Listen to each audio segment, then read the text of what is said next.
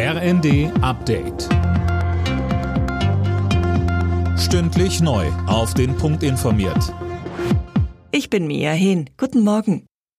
Bundeskanzler Scholz hat beim EU-Gipfel in Prag das 200 Milliarden Entlastungspaket der Bundesregierung verteidigt. Wir bewegen uns im Rahmen dessen, was auch andere in Europa machen, sagte Scholz. Er verwies auf die große finanzielle Kraft der EU, mit der die Krise bewältigt werden kann. Unter anderem stehen aus dem Next Generation Programm noch 600 Milliarden Euro bereit, so Scholz. Und weiter? Diese 600 Milliarden ergänzt mit zusätzlichen nationalen Mitteln sind ein gewaltiger europäischer Beitrag mit dem wir Putins Versuchen entgegentreten, Europa durch Energieerpressung in die Knie zu zwingen. Das wird ihm nicht gelingen. Seit Ende September hat die Ukraine nach eigenen Angaben weitere fast 2500 Quadratkilometer von russischen Truppen zurückerobert.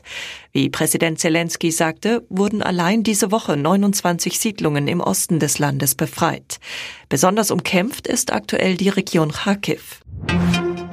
Die deutsche Abteilung der Menschenrechtsorganisation Memorial sieht den Friedensnobelpreis als Preis gegen den Kreml.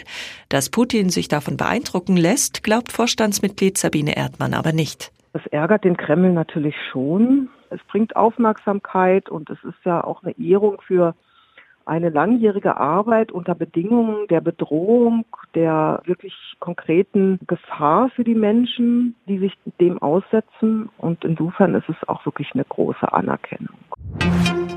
Werder Bremen hat zum Auftakt des neunten Spieltags in der Fußball-Bundesliga einen Auswärtssieg gefeiert.